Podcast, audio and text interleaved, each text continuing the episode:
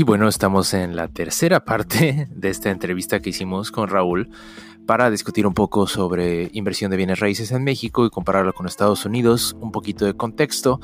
Eh, la mayor parte del contenido de este podcast está enfocado en cómo hacer inversiones dentro de Estados Unidos, pero consideramos que pues, hubiera sido interesante hacer el comparativo con México y si tenemos podescuchas que viven en México y les interesa este tema, pues también puede ser más relevante para ellos.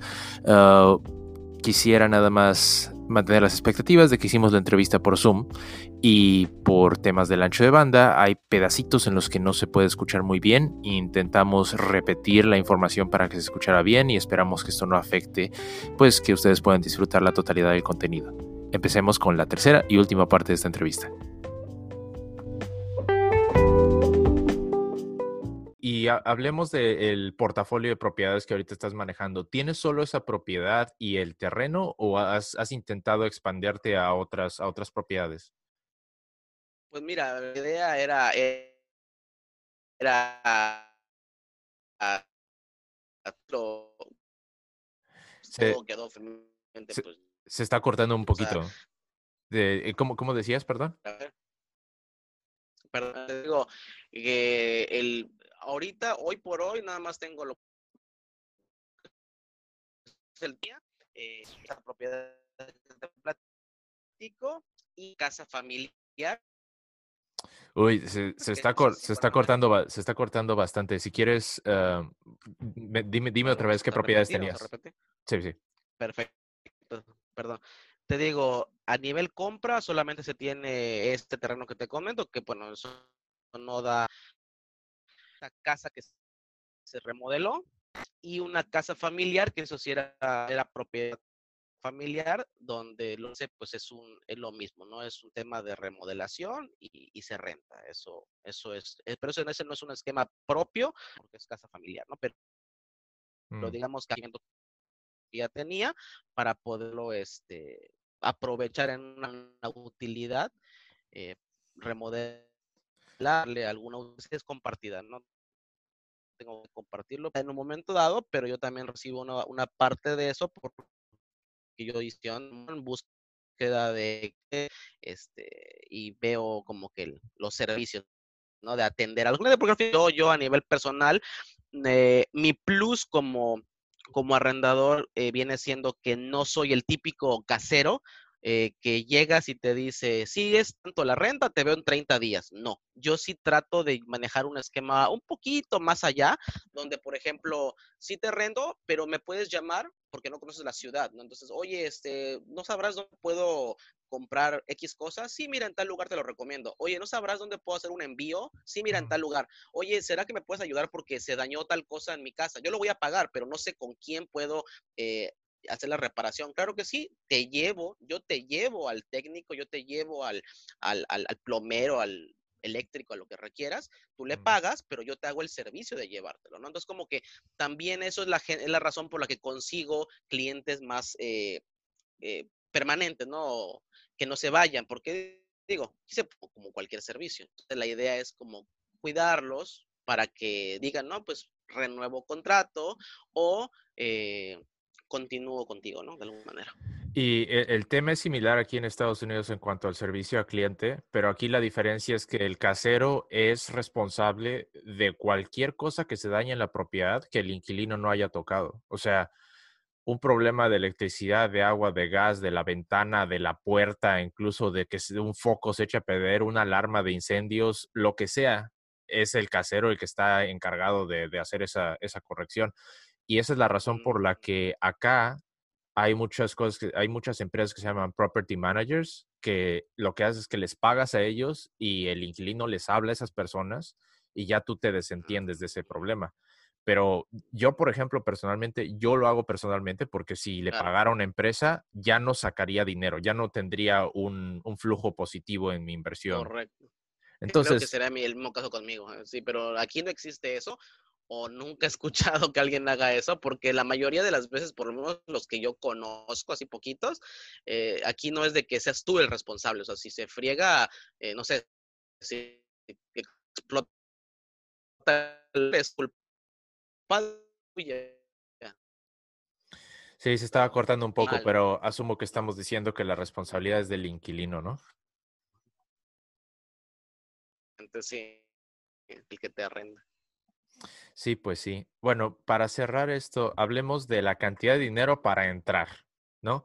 ¿Cuál es el promedio de compra de una propiedad de una casa en, en Mérida, el mercado donde tú estás manejando tus inversiones? En, promedio, digamos que, que, tú vas a comprar una casa, ¿una casa en qué rango de precio estarías viendo tú? Ah, yo, no, yo te hablaría una muy económica, sobre todo para, para futuro, porque todo sube. Eh, de una casa de 600 mil, todos promedio, ¿no? 500 a 700 mil pesos esos el por ciento de las propiedades están en ese, en ese rango de precios. Más del 50% yo creo que sí están en de precios, de 500 a 700. Eh, hay para todos los gustos, me refiero por, por, Y depende mucho cuál es, el, cuál es el fin que tengas para esa propiedad, es donde la pues digamos que son 500 mil y está escuchando que pusiste 6 o 7%, si voy a poner el 10%, estamos hablando de 50 mil pesos, ¿no? Como una entrada de base. Ahora, el costo de renovación, digamos que fue, fueron seis meses de esa renovación, más o menos cuánto fue el costo de, cuánto sería un costo de renovación promedio. Es, es difícil, ese, ese costo yo no lo manejo, fíjate, el costo de innovación no te lo puedo manejar. Realmente yo lo manejo en base a la, a la, si hubo alguna propiedad. O sea, te puedo decir, si para mí la propiedad no tuvo ningún daño en ese, en ese rango de tiempo, para mí el costo fue cero, porque realmente la propiedad se mantuvo en el mismo, es igualmente útil y no tengo que pagar nada. En cambio, si por ejemplo tuvo un mal inquilino y dañó algo, la pintó, tuvo, tengo que repintarla o, o hacerle algo, bueno, tengo que restarle a ese, a, la ganancia, pues esa pérdida, ¿no? De, de haber tenido que volverla a dejar útil la propiedad. Sí, porque lo que, lo que yo estoy viendo es que si, si me estás diciendo que hay una ganancia del 10% al año en esa inversión, pues estaríamos diciendo, metí 50 mil pesos y al año, si me gano el 10%, son 5 mil pesos, ¿no? Total. Exactamente, total. Sí, claro. Nada más que recuerda una cosa, ese 10% yo te lo hablo pero no sobre la inversión inicial. O sea, no hablamos de los 50 mil pesos, hablamos sobre toda la inversión que se hizo. Es decir, recuerda que son 50 mil más aparte la inversión que se tuvo que hacer para remodelación, para pago de servicios, o sea, digamos que esos 50 mil se volvieron 200 mil pesos, por decirte una cosa, ¿no? Porque obviamente, pues, o más, de hecho, mucho más, porque hay que remodelarla, hay que meterle más dinero y ya todo ese dinero es sobre el cual te da el 10%, no, no sobre el 10% nada más del, de la compra inicial. Mm, ok, ok. Entonces, si tomamos, por ejemplo, veamos mensualmente, los gastos marginales que serían el pago del crédito, el pago este prorrateado de predial, ya sea un seguro o lo que sea, contra lo que estás ganando, ¿cuánto es el porcentaje que tú tienes de los gastos mensuales contra el ingreso mensual? ¿Cuánto es tu, tu profit aquí? Sí, sí sería del 10%. 10% del profit mensual.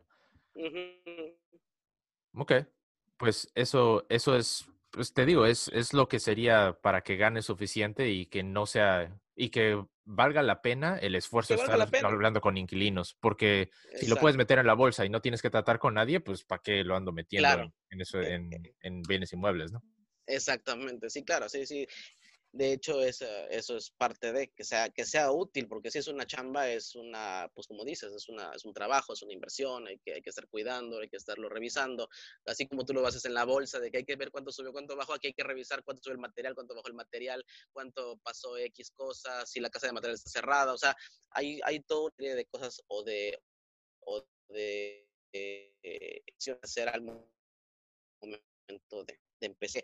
Se puede invertir desde muy, desde muy poco, ¿eh? O sea, la gente a lo mejor se imagina que hay que invertir millones en un, para hacer una, una cosa de estas. De verdad que hay terrenos de inversión muy, muy baratos donde la gente puede meter desde 30 mil pesos y, y, y, lo, y lo mejor es que como sabes que son terrenos que no se van a, o que no te van a dar ninguna inversión inmediata, empresas que te venden esos terrenos te dicen, te vendo el terreno pesos, te lo vendo a 24 meses sin intereses. Entonces ya te imaginarás, vienen pagando 500 pesos al mes, vienen pagando ellos y en 24 meses tú ya tienes un terreno. Entonces es como que algo que mucha gente está haciendo. ¿Cuánto, cuánto es el pago al mes? Perdón, es que se cortó un poco. 800, 900 pesos al mes eh, por 24 o 30 meses aprox, porque es sin interés, te lo dan sin interés.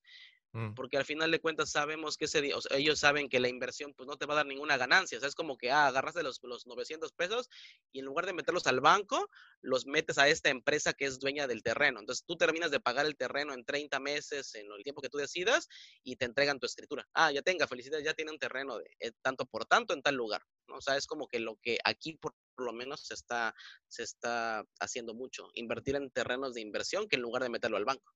Wow, eso, eso es, eso es interesante. Pues bien, hay muchos en Facebook, de hecho te podría etiquetar en alguno de ellos para que sí, sí, nos vean en Facebook que lo hacen. Sí, eso es, eso es una buena idea y de hecho, pues si, si les gusta este tipo de temas, Síganos en el grupo de Facebook del podcast de los billetazos. Estamos también en Instagram como Billetazos Podcast, en Twitter como at billetazos. Y esta entrevista va a salir en nuestro canal de YouTube de Billetazos Podcast también, donde pueden seguirnos y ver todo este tipo de, de temas de entrepreneurship, libertad financiera e inversiones. Y creo que con eso vamos a cerrar nuestra entrevista. Muchas gracias, Raúl, por este tiempo. Estuvo muy interesante. La verdad, comparar cómo, cómo se hacen las cosas acá en Estados Unidos a cómo se hace allá en, en el área del sureste, en Mérida, donde estás tú, es bastante interesante. Entonces, muchas gracias, por participar. A ti por invitarme. Gracias a ti por invitarme. Bueno, pues muchísimas gracias, Raúl. Y recuerden seguirnos en nuestras redes. Eh, la próxima vez en el podcast de los billetazos, no sé ahorita qué es lo que vamos a hacer, pero pues hay, hay rumores de que vamos a irnos a interés negativo en Estados Unidos y pues veamos qué pasa la siguiente semana y en base a eso pues veremos de qué hacemos el próximo episodio. Muchas gracias por vernos, escucharnos por donde quiera que estén. Hasta luego.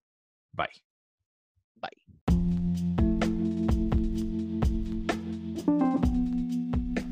Y bueno, esta fue la tercera parte de la entrevista. Si les pareció interesante o quisieran que invitáramos más invitados, pues comenten en nuestro grupo de Facebook, el podcast de los billetazos. También estamos en Twitter como billetazos, en Instagram como billetazos podcast. Y también quisiera recordarles que estamos comenzando a subir episodios más viejitos del podcast en YouTube, donde estamos como billetazos podcast.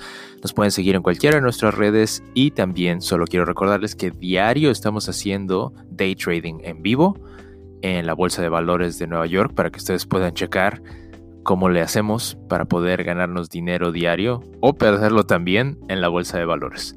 Muchas gracias y nos vemos en la próxima. Bye.